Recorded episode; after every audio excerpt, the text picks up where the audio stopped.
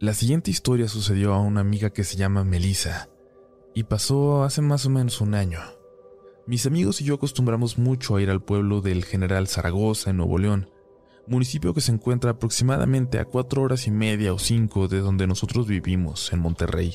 Cabe destacar que mi amiga es muy buena conductora, tiene experiencia desde chica y conoce bien el camino a dicho pueblo. Conoce los señalamientos, entronques, gasolineras y demás. El día que todo ocurrió, yo me había ido al pueblo en el carro de un amigo y ya estábamos instalados en el hotel. Solo nos restaba esperar a que llegaran los demás, mi amiga Melissa, su hermana y otros dos amigos que venían con ella. Dice que aproximadamente a las 10 de la noche ya estaban por llegar al pueblo. Ya habían tomado el primer entronque e iban en la carretera que los llevaría al segundo, mismo que ya los conduce al camino que llega al pueblo. Ella ya sabía bien a qué altura estaba el entronque, muy bien iluminado y con un aviso que anunciaba el nombre de dicho tramo. De igual forma, esa noche, ella ya había calculado con cuánta gasolina llegarían a la última gasolinera que hay antes del pueblo. Todo estaba bajo control. Los dos amigos que iban con ella en la parte de atrás iban tomando desde que salieron de Monterrey y obviamente ya la habían solicitado varias veces que se parara a la orilla de la carretera para orinar. Fastidiado un poco y con muchas ganas de llegar, decidió ya no detenerse hasta que mínimo agarrara el segundo entronque y avanzaran más en el trayecto. En eso, típico de personas alcoholizadas en carreteras oscuras y desoladas, una de las chicas que iban atrás, mi amiga Susana, comenzó a decir, Imagínate que se nos apareciera una bruja ahorita. Melissa es católica, pero no fanática, creyente en sucesos paranormales, puesto que ha tenido múltiples experiencias, así que le dijo, Cállate, porque no sabes lo que dices y se nos va a venir apareciendo una. Susana, un poco alcoholizada y muy escéptica de estos temas, dijo, Pues a ver, si es cierto, que salga una, a ver. Melissa le repitió que se callara un par de ocasiones más, cuando en determinado momento se dio cuenta de que ya debían de haber tomado el entronque. Según sus cálculos y el conocimiento de la carretera, ya debían haber tomado la salida y no se veía nada, solo oscuridad. No había más luz que la que daba su coche y la luna. Extrañada porque nunca le había pasado eso, se dio cuenta que la gasolina se agotaba y que ni su celular ni el de su hermana tenían señal. No había forma de saber dónde estaban se empezó a poner nerviosa porque no sabía qué hacer. Dos de los pasajeros estaban ebrios y obviamente no ayudaban en nada y su hermana, menor que ella, comenzaba a asustarse al ver su propio nerviosismo. Para colmo de males, Susana le pidió de nuevo que se detuviera, que necesitaba ir al baño. Muy molesta y obligada, Melissa se detuvo al lado de la carretera para que saliera Susana y también para ella aprovechar y darse un tiempo para pensar en qué fue en lo que se equivocó. Le preguntó a su hermana si de verdad tampoco había visto la salida, y ella le aseguraba que no, que iba al pendiente todo el trayecto y había visto lo mismo que ella, solo oscuridad. En ese momento, a lo lejos, luego de que sus ojos comenzaron a acostumbrarse a la oscuridad, vio que, cerca de una piedra, estaban cuatro figuras que resaltaban por ser más oscuras que la noche misma. No sé de qué forma, pero ella se dio cuenta de que eran mujeres, mujeres de cabello largo. Sus vestimentas eran también completamente negras y los miraban fijamente sin hacer ningún movimiento. Muy asustada, decidió no decirles nada a los demás, ni a su hermana ni a los ebrios de atrás. Así que solo les pidió que se subieran y arrancó. Arrancó lo más rápido que daba su carro, sin voltear a ver a su izquierda, que era en donde estaban las mujeres. Comenzó a echar maldiciones en su mente o en voz baja y siguió su camino, rogándole a Dios poder saber en dónde se encontraba. Después de unos minutos, su hermana le dijo que su celular ya tenía señal y que según el mapa, habían pasado el entronque hacía más de media hora. Mi amiga dio vuelta, nerviosa de encontrarse de nuevo a las mujeres, ahora en el carril por el que ella iba. Después de un rato lo vio, por fin, el entronque iluminado. Era... era imposible no haberlo visto. Volteó extrañadísima con su hermana y condujo a duras penas hasta la siguiente gasolinera. y posteriormente por fin al pueblo. Dice que fue algo muy extraño, que no se lo puede explicar, pero lo atribuye a que Susana retó o invocó algo de alguna forma esa noche. Quiero compartir esta historia pidiendo el gran favor de que si se publica, sea de forma anónima, ya que se me prohibió estrictamente hablar del tema por mi empresa, que se dedica a las telecomunicaciones. En el año 2006 comenzó una obra en un cerro de la zona de Guerrero. Llevaba más de dos años y no se podía terminar ya que los trabajadores continuamente renunciaban y sin decir más, no volvían a trabajar. Yo suponía que era por la delincuencia organizada en la región, ya que en ese cerro continuamente se encontraba gente ejecutada o decapitada. Y aunque hasta donde sé, nunca se metieron con la gente que trabajaba en la obra, nos vimos en la necesidad de contratar más gente de esa zona e ir personalmente nosotros a supervisar la obra. Cuando llegué, los primeros días tomamos fotos de la obra con mi vieja cámara digital de 3 megapíxeles para reportar el avance, y nos dimos a la tarea de construir un campamento temporal para no tener que salir de ahí hasta terminar la obra. En ocasiones me llamaba la atención, durante el día, escuchar voces muy cercanas, pero nunca vi nada.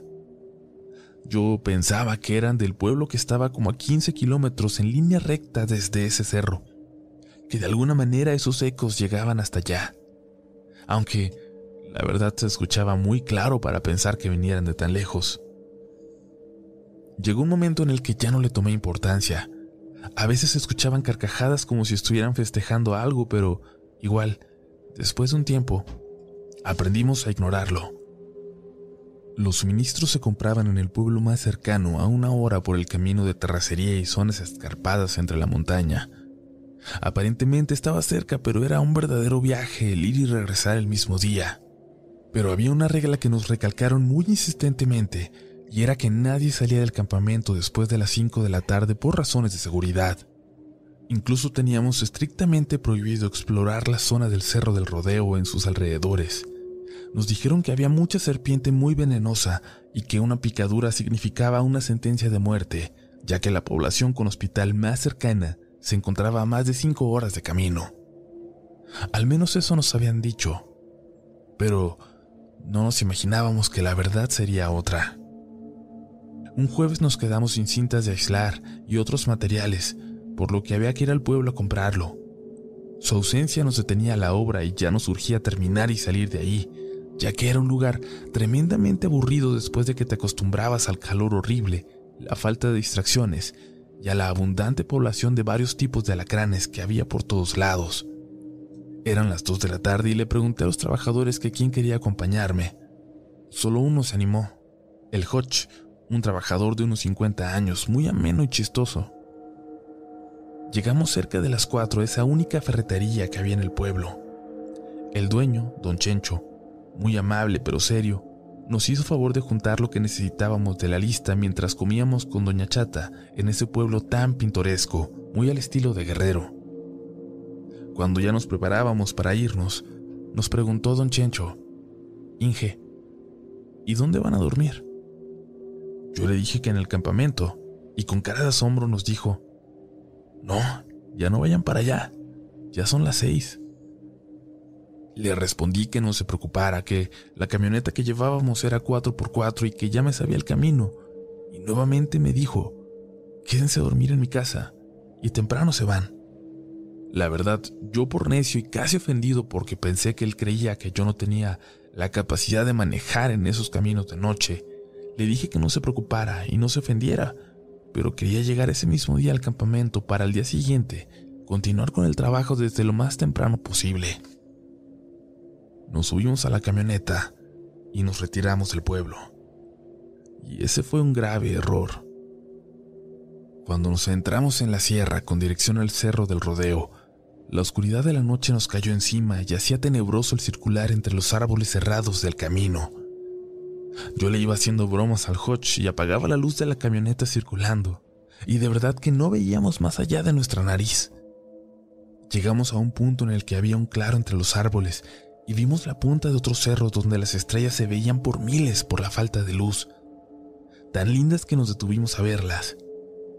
No se podían distinguir las constelaciones de tantas estrellas que había, y me dijo asombrado el Hodge, Inge, mire allá arriba en el cerro, esas luces. Volteé y vi que eran como 10 o 15 luces como danzando arriba del cerro. Yo puedo describirlas como cuando se quema un papel y su movimiento era así, como cuando se quema un papel grande y se eleva por el viento pero con con voluntad en su dirección. De pronto, para nuestro asombro, vimos que esas luces bajaban del cerro en dirección nuestra, y por instinto subimos los vidrios y pusimos los seguros, y me arranqué a todo lo que daba la camioneta entrando de nuevo entre los árboles. Pero no sé decir en qué momento nos alcanzaron y las vi por el espejo retrovisor. No podía ir más rápido, pues el camino no era muy ancho y siempre iba al lado del precipicio, por lo que una mala maniobra nos llevaría al fondo de un barranco. Yo solo escuchaba los sollozos del Hodge preguntando qué eran esas cosas, por qué iban detrás de nosotros. Yo le grité que se calmara, que no las viera, que fijara su vista al frente. Entonces me di cuenta que a mi lado, a mi lado iba una de esas luces de fuego, y dentro de las llamas, les juraría que alcancé a ver algo así como el rostro de una mujer que buscaba mi mirada. Cuando regresé la mirada al camino casi nos salimos de la curva, quedando con tres llantas en el camino y una volando en el barranco. Las luces giraban a nuestro alrededor como como empujándonos para caer. Activé el 4x4 y metí reversa. Las tres llantas que aún tocaban el suelo trabajaron como nunca y solo escuché el rozar del suelo con la camioneta hasta que nos sacó de la caída y me arranqué de nuevo al camino. No sé decir cuánto tiempo más nos siguieron, pero a mí se me hizo una eternidad, hasta que de pronto se dispersaron. Cuando llegamos al campamento nos detuvimos y quedamos los dos en silencio sin que nos cayera el 20. Cuando nos bajamos fuimos directo a las tiendas de campaña y dormimos, o al menos intentamos hacer. Pasaron los días y el tiempo, terminamos la obra y salimos de ahí. Cuando llegué a la oficina a hacer el reporte de obra, ingresé datos, fórmulas, tiempos e imágenes del sitio en la presentación, de cómo lo encontramos y cómo lo terminamos. Después de un rato, mi supervisor y el gerente me llamaron para reclamarme por qué habíamos reportado el pago de cuatro trabajadores cuando realmente habían estado seis y yo les dije que para nada, que de dónde sacaban esa información. Entonces vi mi reporte proyectado en la pantalla de la sala de juntas. Ahí estaba mi primer foto cuando llegué a la obra sin terminar, como la recibí. De un lado estaban dos trabajadores paleando mezcla de cemento, uno cargando un bote con cemento y el tercero, Hodge, parado junto a la camioneta tomando agua. Pero, junto a él, como si lo estuvieran acompañando, estaban dos figuras más. Una persona con una capucha negra y alguien más sin camisa, con pantalones blancos, zancones. Asombrado no supe explicar la imagen y la verdad, el reporte lo hice rápido pues ya no quería saber nada de ese lugar. De inmediato corrí a mi computadora y busqué la carpeta de imágenes, y busqué esa precisamente para abrirla, y al ampliarla, lo que vi me causó escalofrío. El encapuchado parecía más bien la muerte, y el otro tipo, el hombre sin camisa, parecía tener piernas de cabra. Después de eso cambié de departamento y ya no salgo a campo a hacer ese tipo de trabajos. Sin embargo, mucho tiempo después, escuché del ingeniero que llegó ahí después de mí que alrededor del sitio se seguían escuchando carcajadas.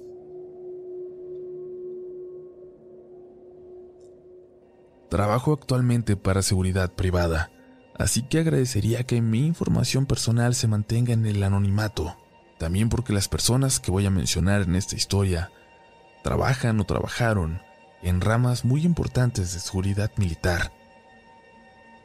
A los 20 años decidí enlistarme en el ejército. Desde pequeño añoraba ser policía o militar.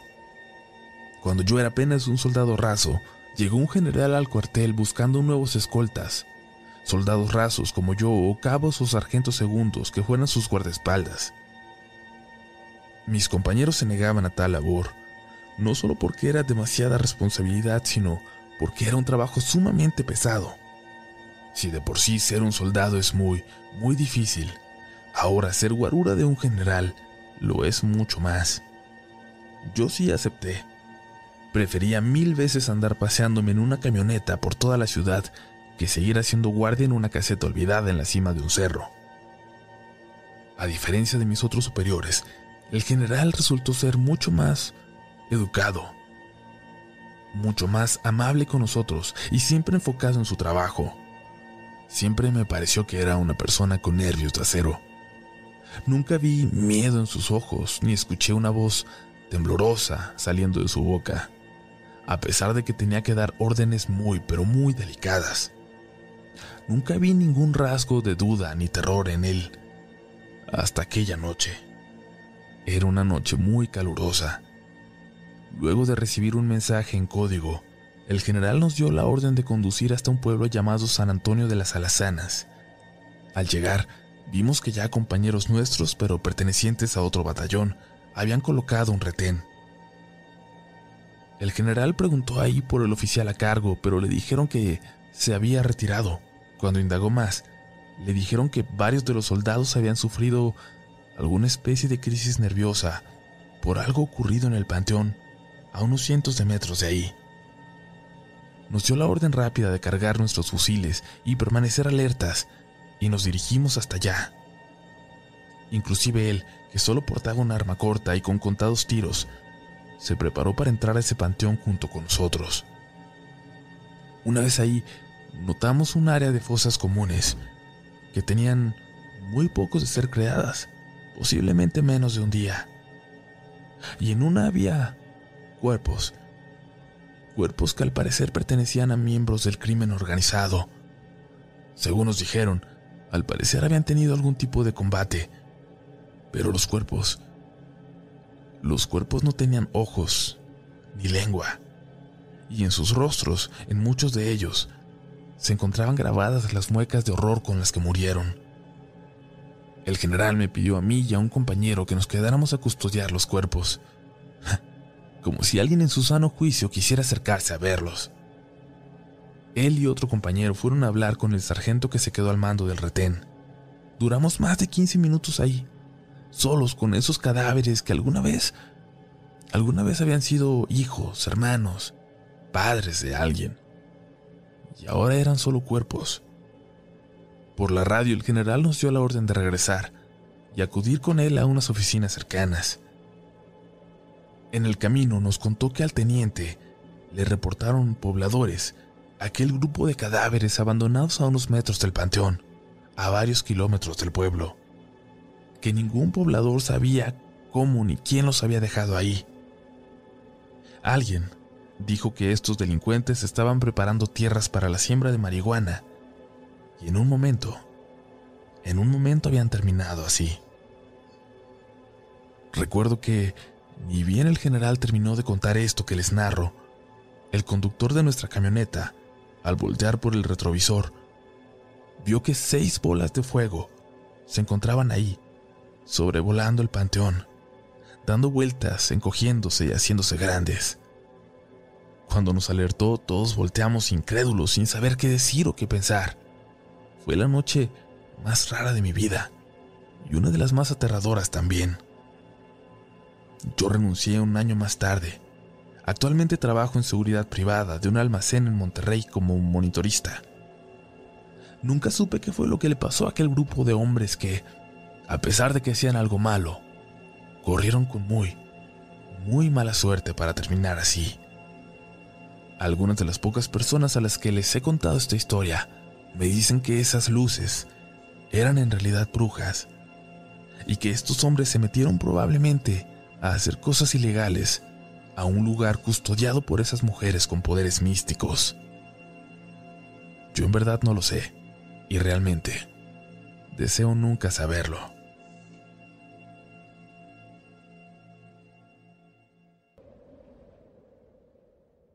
Desde que sigo este canal hace unos dos años, he tenido ganas de escribirles esta historia cada que llega octubre Por alguna razón no me sentía cómodo para hacerlo, pero hoy por fin me atrevo y espero que tengan oportunidad de leerlo. Todo esto ocurre en un pequeño lugar a unas dos horas de la Ciudad de México, un lugar ya un poco metido en las montañas que es popular entre Boy Scouts y gente que gusta del campismo. Con amplios espacios para acampar y también con unas cuantas cabañas para quien quiere una experiencia un poco más cómoda. Yo conocí este lugar cuando era niño. Mi papá era originario de un pueblito muy cerca de ahí, aunque prácticamente toda su vida la hizo aquí en la capital. Sin embargo, de todas las veces que fui a pasear y a acampar, nunca fue él. Cuando íbamos todos juntos al pueblo a visitar a su familia, siempre nos quedábamos en el pueblo. Pero cuando iba solo con mis primos y no iba mi papá, siempre nos dábamos la oportunidad de subir hasta aquel lugar al menos un rato y pasear por el bosque. Voy a contar algunas historias ocurridas en ese lugar. La primera de ellas me pasó a mí en 2015 y fue la que desencadenó que conociera después un poco más del misterio que lo rodea. Como las tres ocurrieron precisamente en este mes, he titulado a mi historia Las brujas de octubre. Cuando tuve mi primer carro, lo primero que hice fue empezar a pasear a todos los lugares a los que no había tenido oportunidad de ir antes. Uno de mis primos acababa de ir precisamente a ese lugar a la salida del pueblo y me dijo que era un lugar perfecto para ir a acampar con mi novia. La invité y aceptó, pero me dijo que no le gustaría acampar, que prefería que nos quedáramos en una cabaña y ella la pagaba. Así lo hicimos. Reservamos una cabaña y nos encaminamos a pasar un tranquilo fin de semana lejos del bullicio de la ciudad y del tráfico. Llegamos el viernes por la noche a cenar a la casa de mis tíos en el pueblo, y ya pasadas de las nueve nos dijeron que ya no alcanzaríamos a llegar antes de que nos cerraran. Así que decidimos quedarnos ahí y subir hasta el sábado por la mañana. La verdad no nos dolió desperdiciar una noche ya pagada porque nos la pasamos muy a gusto con mi familia. El sábado también fue muy ameno. Al subir, caminamos un rato mi novia se dedicó a hacer muchas fotos y luego hasta hicimos de comer en una fogata. En ese lugar hay muy mala señal.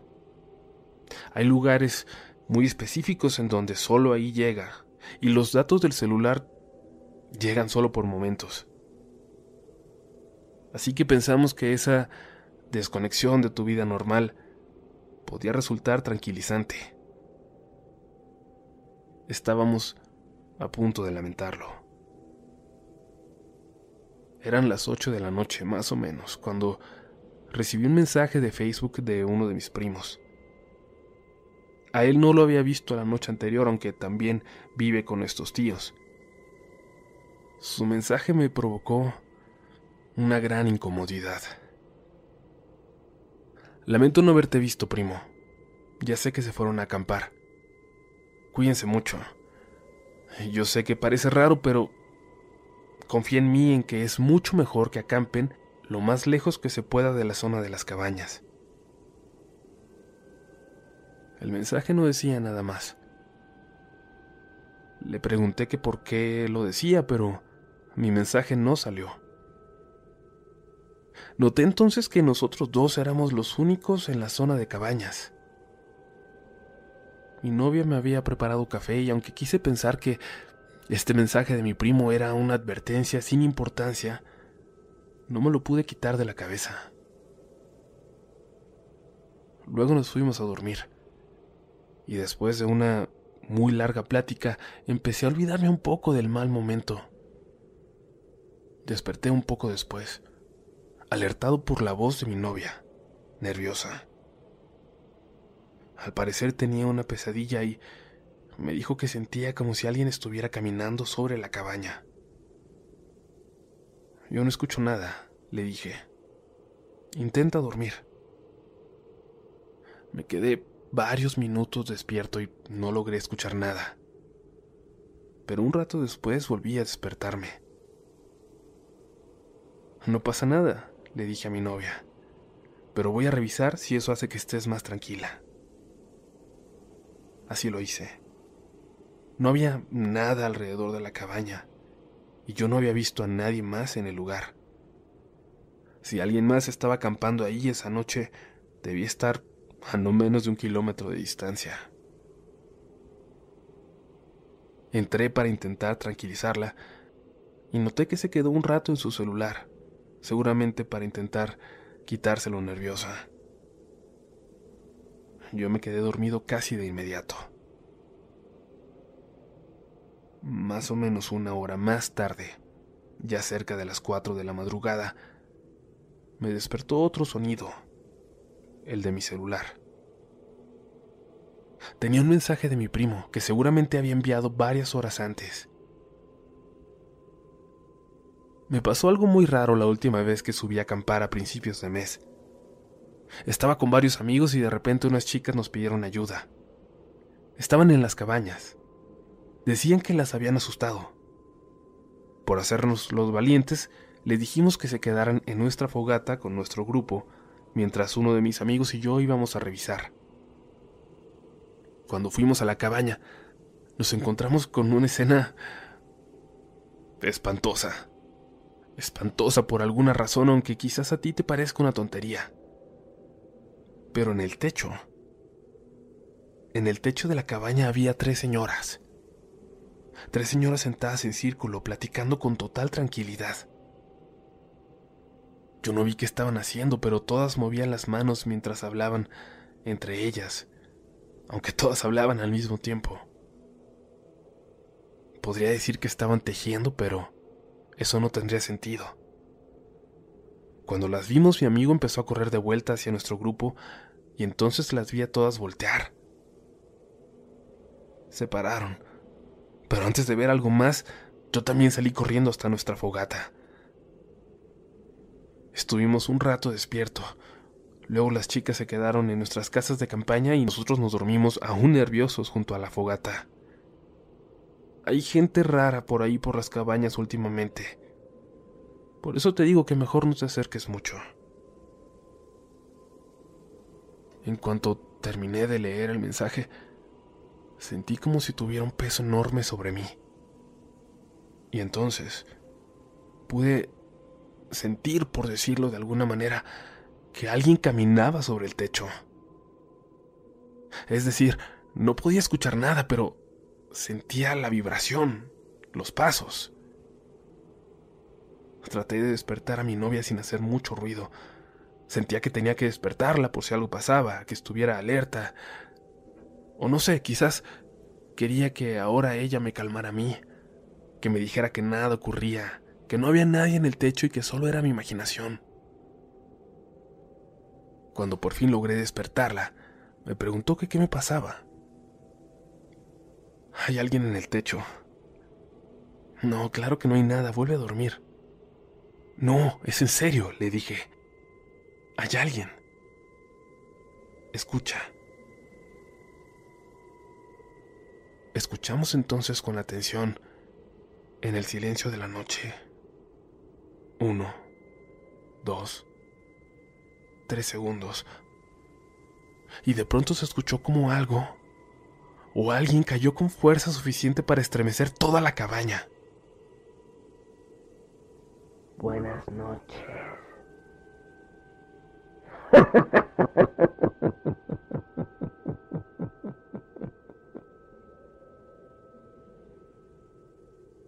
La voz de una mujer se escuchó gritando desde afuera, burlándose de nosotros. Salimos corriendo. Llegamos al auto así como estábamos en pijama y aceleramos hasta la entrada, cerrada ya con cadenas. Nos quedamos dormidos ahí, en el carro junto a la entrada, hasta que nos despertó un muchacho que abrió por la mañana. Le contamos lo que nos pasó y, sin refutarnos nada, nos dijo que él nos podía acompañar por nuestras cosas si no nos animábamos a ir solos. Cuando llegamos nos dimos cuenta que todo estaba revuelto en la cabaña. Todas nuestras cosas estaban regadas, algunas incluso afuera del lugar. Pero no faltaba absolutamente nada. Cuando bajamos al pueblo, mi familia nos recibió todo ese día y nunca pusieron en duda nuestra historia. Mi primo, el que me mandó el mensaje, la escuchaba incluso con particular atención y luego llamó a sus amigos para contarles. Mi novia estaba bastante nerviosa y hasta ya muy entrada la tarde pudimos salir de regreso a la ciudad. Cuando se lo platiqué a mi papá, me regañó muy feo y me dijo que él siempre dejó claro que no era bueno subir a esa zona de la montaña, menos en esa época del año. Le pregunté por qué y me contó entonces sus experiencias con las brujas de octubre. Cuando le platiqué a mi papá mi horrible experiencia en ese lugar, me regañó muy feo y me dijo que él siempre dejó claro que no era bueno subir a esa zona de la montaña, menos en esa época del año. Le pregunté por qué, y me contó entonces sus experiencias con las brujas de octubre. Notaba que no le era fácil hacerlo. Después de todo, había pasado toda mi vida sin que él me contara esas experiencias en particular, y por lo que sé, ni siquiera mi mamá las conocía con exactitud. Lo primero que ocurrió fue cuando él todavía era un niño. Era muy muy pequeño, de unos cuatro años, pero por lo terrible del recuerdo, decía tenerlo en su memoria con total claridad, como si hubiera ocurrido ayer. Pero ocurrió un octubre de hace ya muchos ayeres. Él era entonces el más pequeño de los primos y todos lo llevaban de un lado a otro consintiéndolo porque era muy gordito y daba una apariencia bastante tierna. Así fue como en una ocasión se lo llevaron los primos hacia aquella zona de la montaña a acampar. El mayor de ellos iba con su novia, pero ninguno pasaría de los 13 o 14 años. Cuando llegaron a la zona donde ahora están las cabañas, Comenzaron a jugar a las escondidas, corriendo de un lado a otro, riendo y disfrutando de una tarde en familia. Mi papá iba de la mano de la novia de su primo, a quien, por ser la mujer más grande, le dieron esa responsabilidad de cuidar al niño más pequeño, obviamente por la educación un tanto sexista de aquella época. Corrieron a esconderse y mi papá no dejaba de reír, divertido. Pero al alejarse un poco, de entre los árboles salió su primo, el mayor, quien tomó de la mano a su novia y le pidió a mi papá que corriera de regreso hasta los demás. Sin mucha preocupación, mi papá empezó a correr hasta donde él creía estaba el resto de sus primos. Sin embargo, no los encontró. Él jura que llegó al mismo lugar, pero no había absolutamente nadie. Quiso regresar entonces hasta donde lo había dejado su primo y su novia, pero tampoco dio con el lugar. Para este momento él ya estaba llorando desesperado por el miedo de haberse perdido en el bosque. Además la noche ya no tardaba en caer. De repente escuchaba voces platicando a lo lejos y la seguía. No lograba ver nada, pero no dejaba de correr tratando de seguir ese sonido.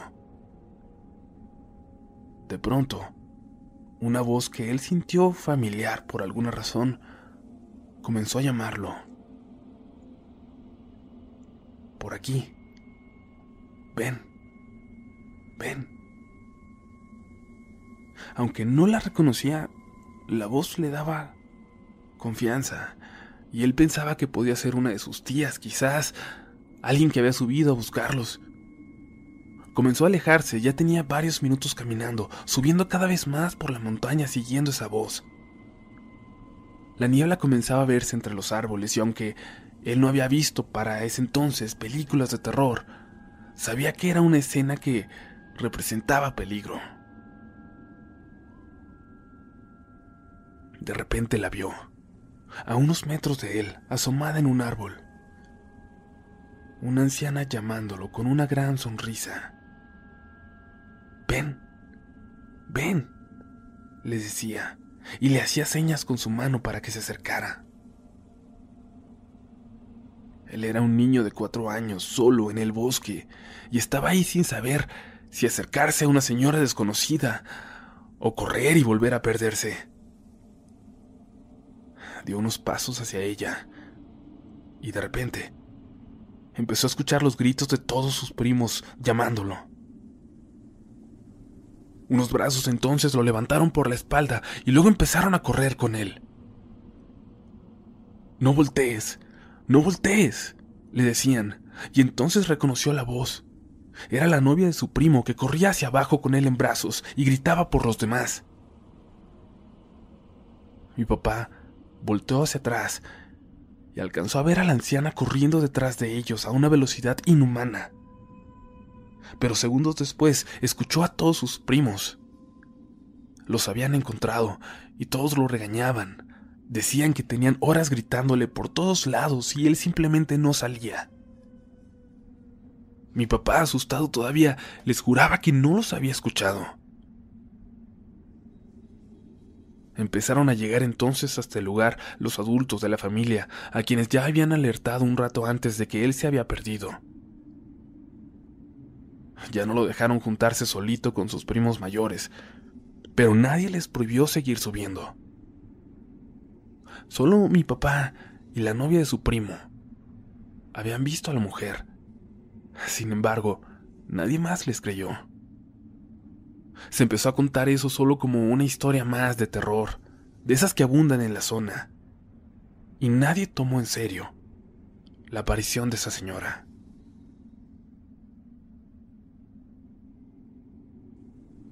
Y bueno, la verdad es que hay varias historias al respecto en la familia e incluso ahora que ya he platicado al respecto, parece ser algo conocido en el pueblo. Pero solo quiero concentrarme en lo que me ocurrió a mí y lo que después me platicó mi papá. Y este es el siguiente relato. Cuando ya tenía él casi la mayoría de edad, estaba en la prepa y ya vivía en la Ciudad de México. Aquella ocasión en que se perdió en el bosque se había convertido ya tan solo en un mal recuerdo, aunque siempre tuvo la misma precaución al subir a esa zona del lugar. De hecho, prefería no hacerlo aunque alguna vez tuvo que acercarse. Era ya casi finales de octubre, un fin de semana, cuando acudió a visitar a la familia al pueblo. Algunos de sus primos más pequeños habían subido a pasar el día en la montaña, y él solo pensaba en cómo todos los demás podían hacerlo con total normalidad, cuando para él eso ya se había convertido en una misión casi imposible. Estaba platicando con sus tías cuando de pronto empezó a escuchar un escándalo que venía desde la calle. Cuando salieron para ver qué pasaba, una escena los impactó. Un niño bañado en sangre al que cargaban varios hombres buscando ayuda, gritando que lo habían encontrado en un barranco no muy lejos de ahí. Las tías entonces se pusieron histéricas porque era uno de los niños que había subido con los primos de mi papá se subió corriendo a la camioneta de uno de los vecinos que también tenía un hijo en la montaña y que aceleró para ir a buscarlos. Vio cómo otras camionetas aceleraban detrás de ellos. Apenas eran las cinco de la tarde, pero la niebla comenzaba a comerse la montaña, a dejarla en la penumbra total. Esto haría muy difícil buscarlos. Los truenos a lo lejos anunciaban una tormenta a poco tiempo y todos sabían que si algo había ocurrido, iban a contrarreloj para alcanzar a llegar a los chicos. Era tal la desesperación de mi papá por encontrar a sus primos que poco podía pensar en el temor que le daba normalmente ese lugar. Lo importante ahora era encontrarlos antes de que ellos se toparan con lo que él vio hacía muchos años atrás. Lo que ocurrió a continuación es sumamente extraño. Un grupo de jóvenes que participaban en la búsqueda comenzó a escuchar un escándalo en la montaña, cerca de ellos. Lo que parecía ser un grupo de mujeres riéndose y maldiciendo. Maldiciéndolos a ellos, a la gente del pueblo. Tal vez sin conocer a fondo las leyendas del lugar, Buscaron a esas mujeres por todos lados siguiendo sus voces. Sin embargo, nunca pudieron hallarlas. Las voces, eso sí, se llegaron a escuchar justo a su lado, aunque nunca las vieron y no descubrieron de dónde provenían. Los ecos de la montaña juegan malas bromas, pensaron después. Pero déjenme decirles que precisamente en ese mismo momento, pero del otro lado de la montaña, otro grupo, el de mi papá, se toparía con algo espantoso. Eran tres personas, entre ellos el vecino de unos 50 años, y dos jóvenes un poco más grandes que mi papá. Caminaban separados por unos 10 metros cada uno para cubrir más espacio en la búsqueda. Cuando el alarido del señor mayor los alertó, se acercaron a él pensando lo peor, que había encontrado a los niños y que algo les había pasado. Pero cuando llegaron a él, tan solo pudo señalar un punto a unos 60 metros de donde se encontraban. Era la parte superior de un risco, donde había un lugar circular, plano. Y en él, varias señoras completamente desnudas, con el pelo larguísimo, gris, estaban sentadas en círculo. Parecían beber, reír, al lado de una fogata que lanzaba una gran columna de humo grisáceo y dice que parecían reír, porque no salía un solo sonido de ese lugar, a pesar de estar tan cerca. Notaron en ese momento entonces el silencio absoluto alrededor. Ni siquiera los animales parecían causar ruido alguno y prácticamente podían escuchar su pulso cada vez más acelerado por el terror. Bajaron corriendo, apresurándose para hacerlo antes de que oscureciera por completo o de que los vieran estas mujeres. Y al llegar al otro grupo, alguien les anunciaba que los niños ya se encontraban en el pueblo. Cuando bajaron los encontraron a salvo pero muertos de miedo. Decían que habían bajado corriendo porque algunas brujas los empezaron a seguir corriendo por las copas de los árboles. Lo más extraño de todo es que bajaron exactamente por el mismo camino por el que subieron los grupos que iban a buscarlos. Sin embargo, nunca se vieron. Desde entonces, cada que iba al pueblo, mi papá se aterrorizaba si veía una columna de humo salir de alguna parte de la montaña. Y nunca, por ningún motivo, volvió a subir algún día de octubre. Si te gusta este contenido, no dudes en suscribirte para que estés pendiente de lo nuevo que tenemos cada semana. Síguenos también en Instagram y Twitter, donde nos encontrarás como RDLN Oficial. Y también puedes suscribirte a YouTube, donde tenemos varios relatos nuevos cada semana. Esto es Relatos de la Noche.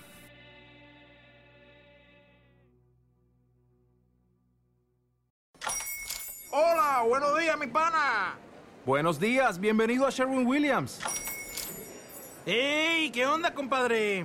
¿Qué onda? Ya tengo lista la pintura que ordenaste en el ProPlus app. Con más de 6.000 representantes en nuestras tiendas listos para atenderte en tu idioma y beneficios para contratistas que encontrarás en aliadopro.com. En Sherwin Williams somos el aliado del PRO.